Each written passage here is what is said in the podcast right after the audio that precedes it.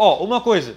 Douglas e Brian e Thiaguinho, vocês não são técnicos de website, cara. Tira isso da mente de vocês. Vocês são caras, são estrategistas de marketing que constrói site que vende. É isso que o cara quer. Ninguém quer criar uma loja virtual. A realidade é essa. Ah, não, quero criar. Não, ninguém quer. O pessoal quer vender mais. Quem é que acha que o cliente quer um site?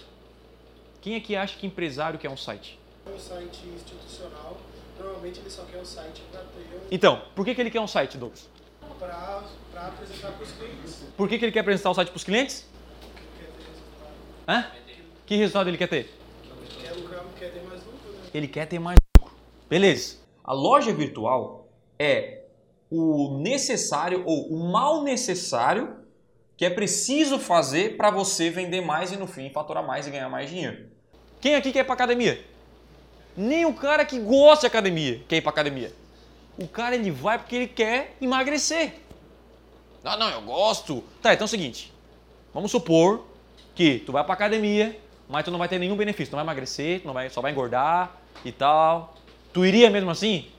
Aí vai ter os orgulhosos. Não, eu ia. Não, nada, rapaz, tem que ficar em casa assistindo Netflix. O cara vai porque ele quer o benefício.